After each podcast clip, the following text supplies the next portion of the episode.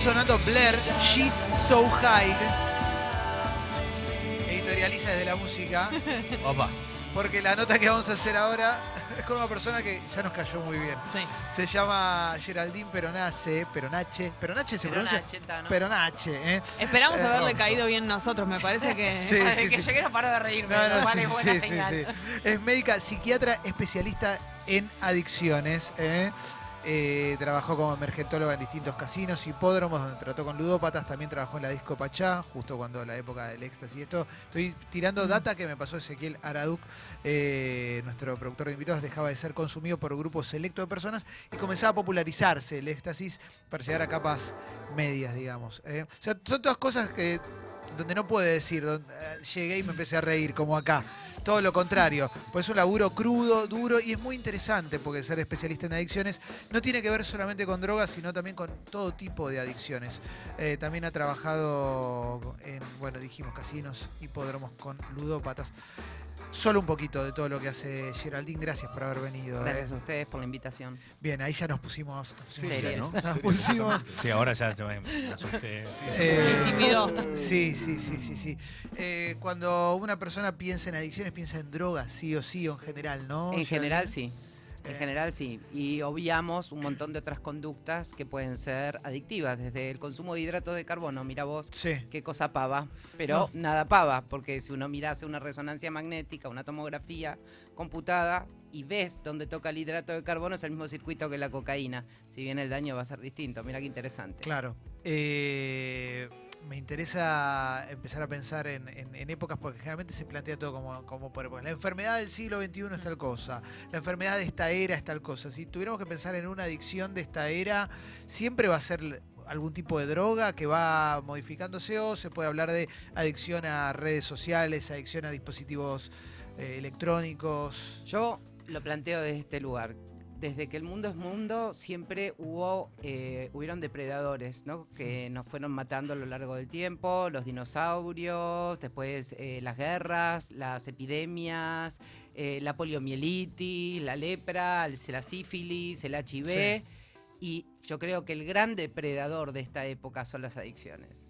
Fíjate que el campo que se abre en relación a las adicciones no es menor. En los más pequeños tenemos todo eh, el tema de las ludopatías, los, de- los videojuegos eh, en línea, el tema, pensar que hasta la publicidad actual y el, y el marketing o el neuromarketing actual ya está apuntando los chiquitines, chiquitines que serían los nativos digitales, porque ya nacen Sí. y nacen con una tablet en la mano. Sí. Así que ya ahí vas a tener un cerebro que desarrolla neurobiológicamente de una manera totalmente distinta al cerebro de otras generaciones. Ya Sí. estamos hablando de nacer y tener la tableta en la mano. Eh, Eh, después podemos hablar sí. más adelante, los más adolescentes, que ya desde temprana edad empieza el alcohol, cannabis y le sigue el éxtasis. Eh, y todo esto todavía en esa edad que también están todo el día con telefonía celular eh, en mano.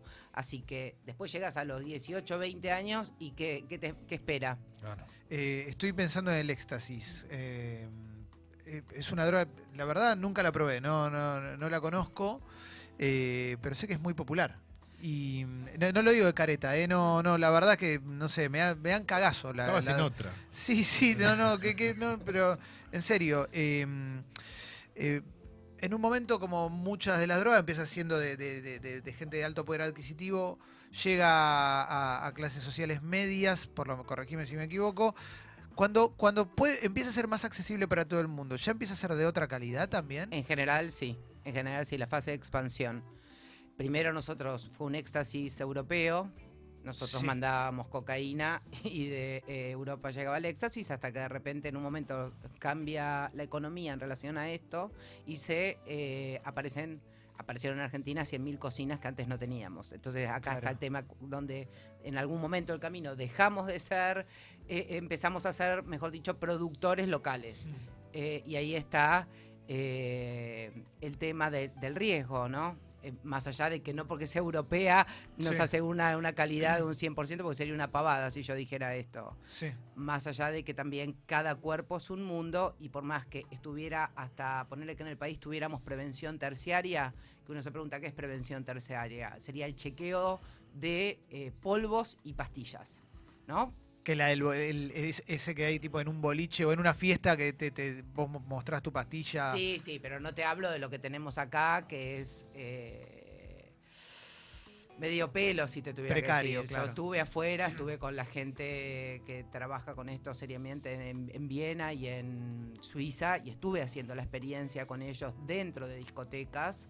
Eh, donde la gente es tan prolija que hacían su cola con su sustancia y se les testeaba la sustancia previa al consumo. Entonces, de, o sea, quien se va, quien va a consumir, va a consumir. Hagas lo que hagas porque ya tiene Sí. tomada una decisión. Por eso estamos hablando acá de prevención terciaria. Sí. El tema es que eso no venga contaminado, porque un montón de veces eh, los cuadros de intoxicación severa tienen que ver no con la droga per se, sino por cómo viene el corte de esa sustancia en polvos y en pastillas. Y es eso lo que muchas veces realmente pone en riesgo, porque vos no sabés qué loco cortó con qué cosa Pues eso lo- que vas a lo que pasó en consumir. Type Warp acá, ¿no? Que fue la fiesta, ¿no? No, no murieron cinco. ¿Cuántos? Sí, cayeron 10 de golpe, de esos 10, 5 murieron y los otros 5 estuvieron en coma por un largo tiempo, después aparentemente se recuperaron y no dieron nunca ninguna nota, así que yo no te sabría decir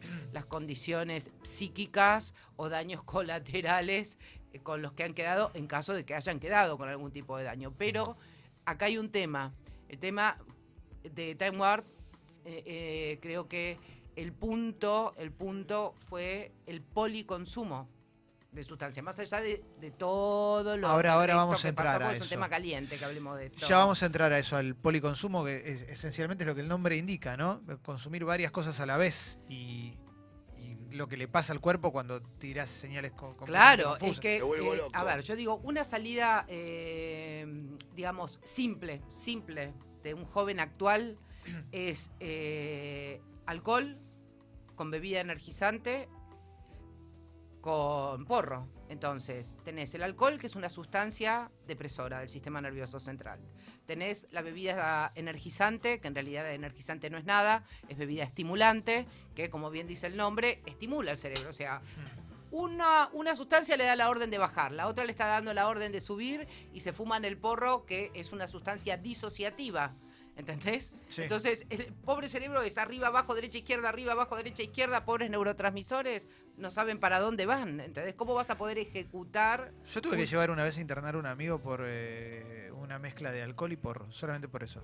Te juro por Dios. Sí, eh, sí. como- Sí. eh, o sea, es- eh, puede pasar, digo, que el, el cuerpo no lo entienda directamente. No lo entiende, no lo entiende porque es orden y contraorden. Es como que vos te subas a un auto y yo le digo a mis pacientes, avanza dos cuadras, no, retrocede, no, dobla a la izquierda, no, dobla a la derecha. Si te subís a un taxi y le haces eso al tipo, ¿qué hace? No, loco, de miércoles bajate, ¿no? Claro. Bueno, así el cerebro nos clava la parada porque pobre lo enloquecemos. O sea, bastante suerte tienen, como yo digo, dos cosas. Eh, eh, primero, Dios existe Sí. y segundo, eh, tienen suerte porque son jóvenes y en general, en general sin patologías preexistentes. Por eso los cerebros no quedan con el daño que debe- debieran quedar después de la cagada a palo que le pegan al cerebro después del fin de semana, que la gente no tiene ni idea lo que se consume el fin de semana. Es Geraldine Peronache, médica psiquiatra especialista en adicciones. Tenemos preguntas de Carlos y preguntas de Jessy. ¿Hay una medida donde uno puede hacer determinadas cosas y no ser un adicto? Sí.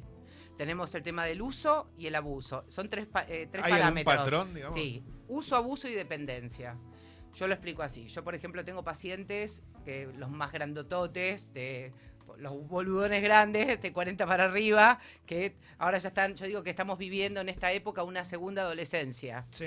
Una que está en los libros y la otra que no está en los libros. La segunda adolescencia son los de 40 que están separados que volvieron a las pistas. El que se empieza a drogar de grande. Claro, y ahora que volvieron están todos solteros y a puro happen, kinder y toda esta cosa, ¿viste? Vuelven a las pistas y vuelven acompañados del consumo de sustancias. Sí. Por eso a la vejez viruela, pero bueno, para no ponerle vejez digo la segunda adolescencia. Y en general estos por ejemplo, van, ya saben, a dos, tres fiestas que van a ir durante el año, tal fiesta, tal fiesta y tal fiesta, y ahí van a consumir. Eso es un uso. Después tenés el abuso, que el abuso ya tiene que ver, por ejemplo, alguien que una o dos veces al mes va a una fiesta y, como dicen los chicos, me la puse en la nuca, me la pegué en la pera. Ahí estamos hablando de policonsumo, que lo hace una o dos veces en los 30 días del mes. Entonces, eso es un abuso. Y después tenés el de la dependencia, que es el de todos los días. De todas maneras, que el, el tipo use o abuse no implica que no se pueda morir. Ojo con esto porque vuelvo al tema. En este país no tenemos prevención terciaria que sería el Claro. chequeo de lo que vos vas a consumir. Así que vos te puedes tomar media pastilla de éxtasis, pues querés ser prolijo, querés ver de qué se trata el cuento y no te animás a tomarte una dosis y empezás con una media pastilla, yo no te puedo asegurar que vos no te mueras. Jessy. La marihuana es adictiva, el que fuma todos los días es un adicto. ¿Qué, qué, qué se dice? Claro, está bueno que nos cuentes eso que nos contaste fuera de aire Claro. también, de, de la, de la marihuana y, y el, el- el- el consumo, eh, el consumo eh, extremo de el- el marihuana que nos consumo habías extremo. contado. Sí, bueno, obviamente que cuando Porque uno... solemos pensar que no, que no es adictiva. No, la gente cree, cree que hablamos de drogas duras y de drogas blandas, que ya eso está pasado de, de moda, porque tenemos que ver qué receptores Perdón, ¿eh? está tocando en el, en el cerebro. ¿Viste? Esto de droga dura y droga blanda no, no, no corre más. Tenemos que hablar de vulnerabilidades que son propias del individuo y que no están en ningún libro. Los libros dicen una cosa, pero la realidad de cada una, de cada uno es otra. Eh, y el gran, ahí tenemos dos temas eh, y tres con, con las gotas locas, digo yo, de los aceites Sí. de cannabis, hay otro tema. Sí. Pero bueno, eh, el punto está que el cannabis actual, los grados de potencia que tienen no son los mismos, la misma que la semilla de hace 20 años atrás. Entonces, esto es un serio problema igual que el éxtasis. El éxtasis de años atrás no es el éxtasis actual. Tristemente, la tendencia, no solamente local, sino mundial, es el aumento de las potencias de las diferentes drogas Hmm. que te digo, uno después de lo que ve no, no sabes cómo no explotan esos cerebros por los aires. Así que ahí tenemos el primer eh, eh, riesgo y en los más jóvenes, yo te digo, en dos o tres meses de mis pacientes que no fumaban y empiezan jodiendo el fin de semana los adolescentes, ya en tres meses te das cuenta de que algo pasa. Aunque te quieran mentir de que no, no están consumiendo nada, ya notas el deterioro eh, cognitivo. Empiezan a perderse, eh, en la manera que hilaban la frase ya no la hilan, eh, te querían contar algo y arrancan y cambian de tema y se olvidaron que te contaron tal cosa y vos decís, ¿qué está pasando? El otro día una pacientita le digo, eh, eh, Juli, ¿te diste cuenta que querés arrancar con algo y no me terminás la idea? Cosa que jamás pasaba. Entonces, se ríe y me dice, estoy fumando porro. Sí. Pero no me retes, porque es solamente fin de semana. Así que fíjate vos qué importante esto, ¿no? En tan poco tiempo empieza a haber un deterioro cognitivo. Es que, digo, más allá de- del uso que uno le puede dar a la marihuana, al recreativo, o, o si querés el medicinal, también me parece, yo he escuchado mucho discurso eh, a partir de, de- la lucha por la, le- por la legalización del cannabis medicinal y, y- y de ayudar. Hay un montón de gente que piensa que de cualquier manera es perfecto y que el medicinal es para casos concretos y que, que ayuda claramente, pero no implica que vos todo el tiempo fumes porro y eso te vaya a inmunizar de todo lo demás. No te vas a convertir en una persona más sana por vivir fumando porro.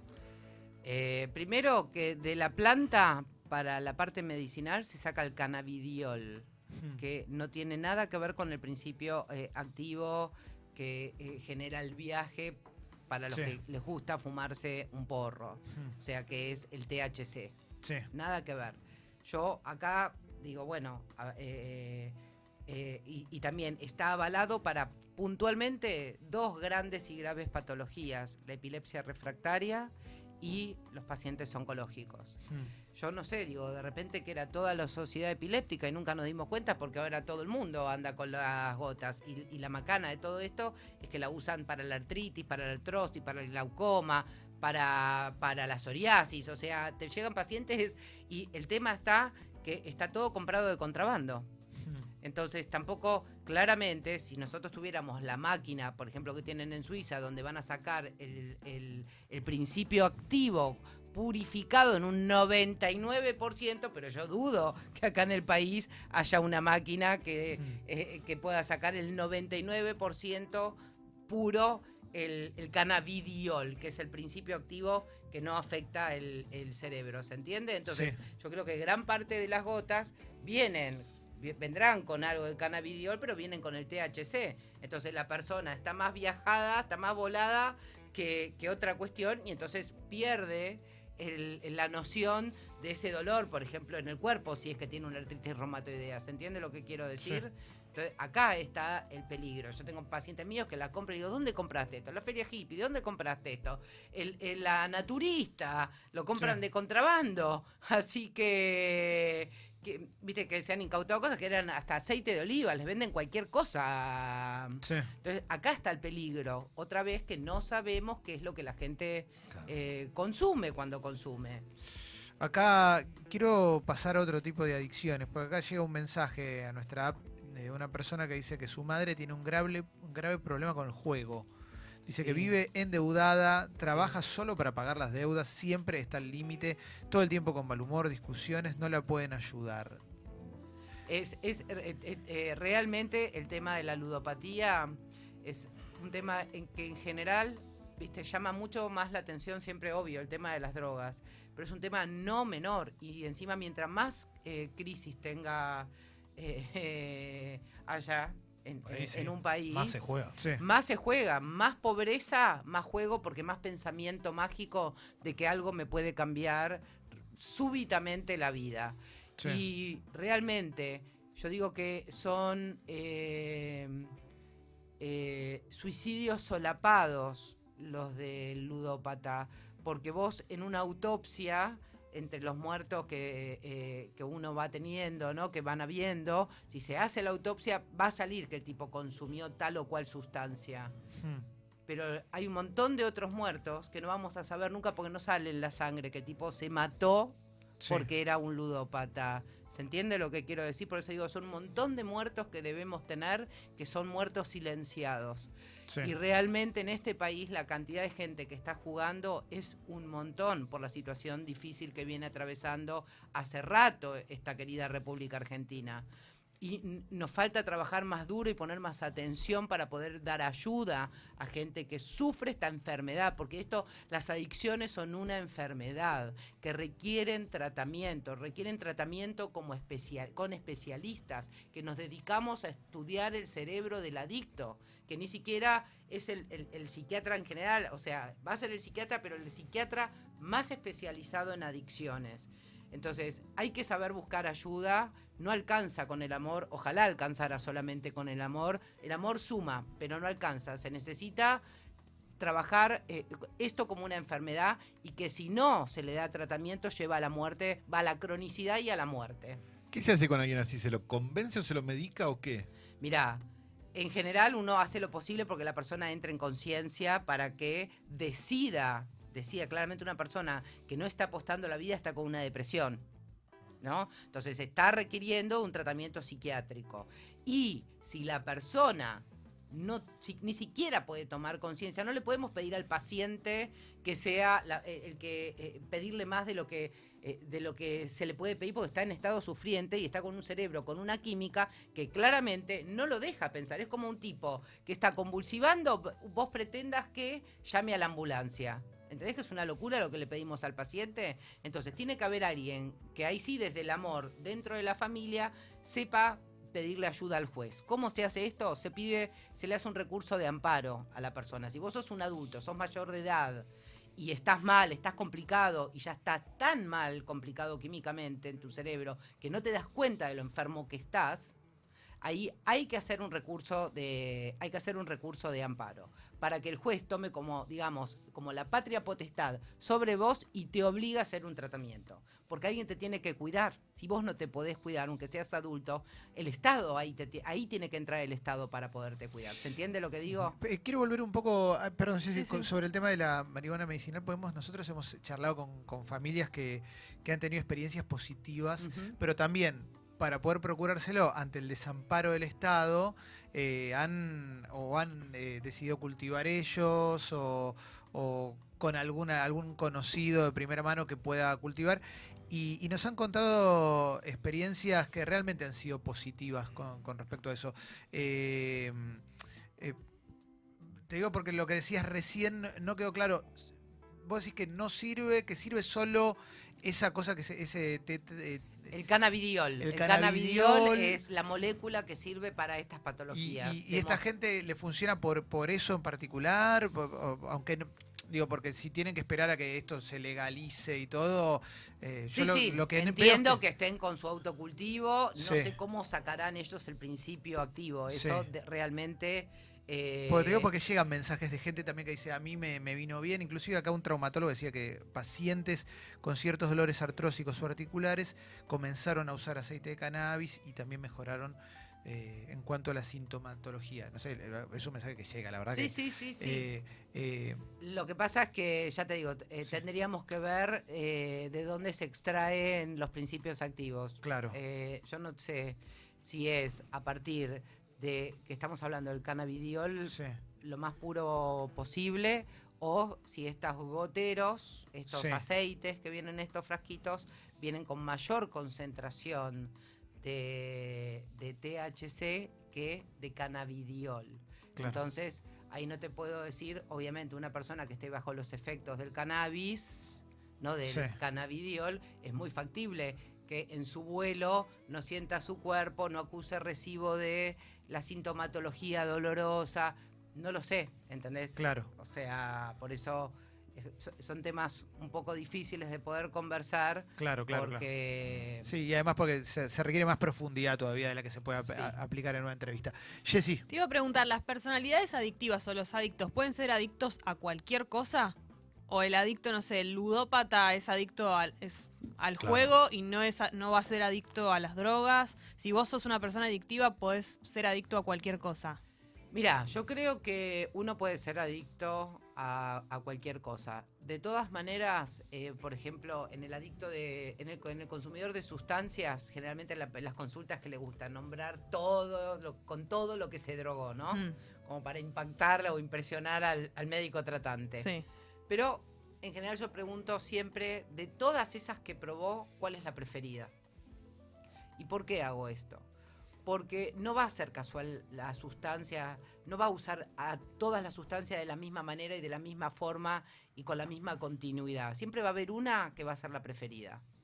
Y entonces, en esa preferida, yo ahí ya sé en qué grupo de receptores está impactando. Y entonces, a partir de saber qué grupo de receptores está queriendo tocar, yo me puedo dar cuenta del cuadro psicológico psiquiátrico que subyace. No es lo mismo el tipo, no tienen el mismo quilombo eh, eh, el que usa alcohol Mm.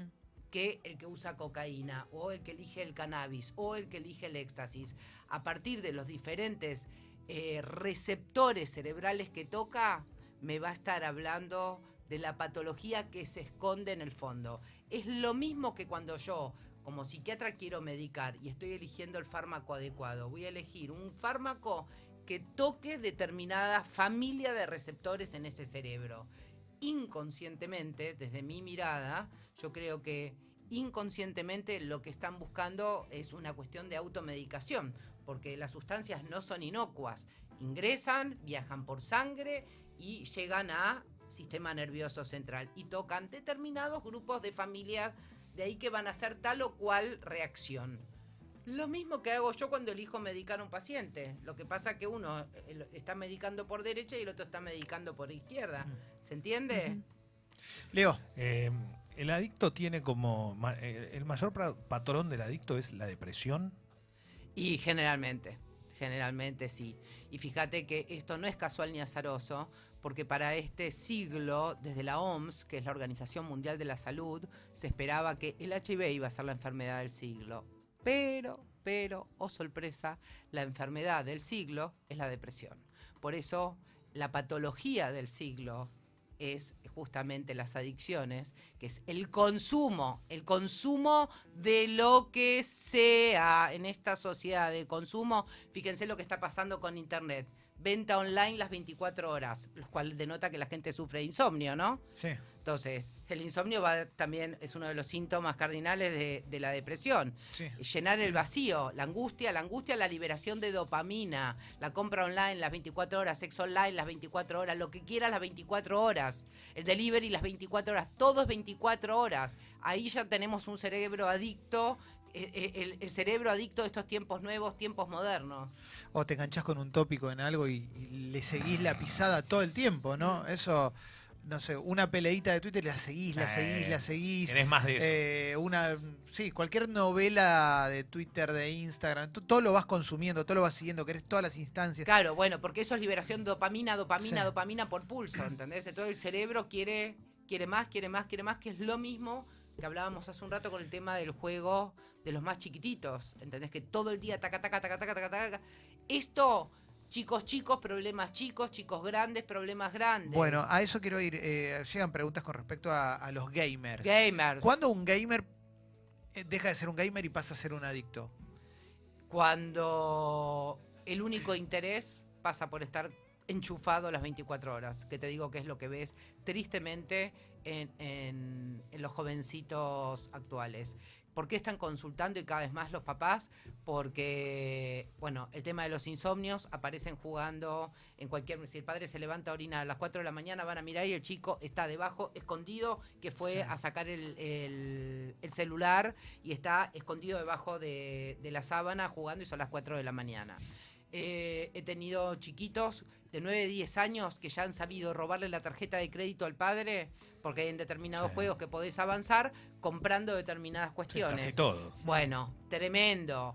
Le- le- chicos de 9 años manejando tarjeta de crédito eh, eh, y comprando cosas por internet para avanzar en los juegos. Es que la- también otro tema que es como interesante sociológicamente de, en esta época, es fíjate que en esta época afloraron los youtubers, los blogueros, los influencers y ahora tenemos los gamers Sí. que, cosa que antes esto no existía.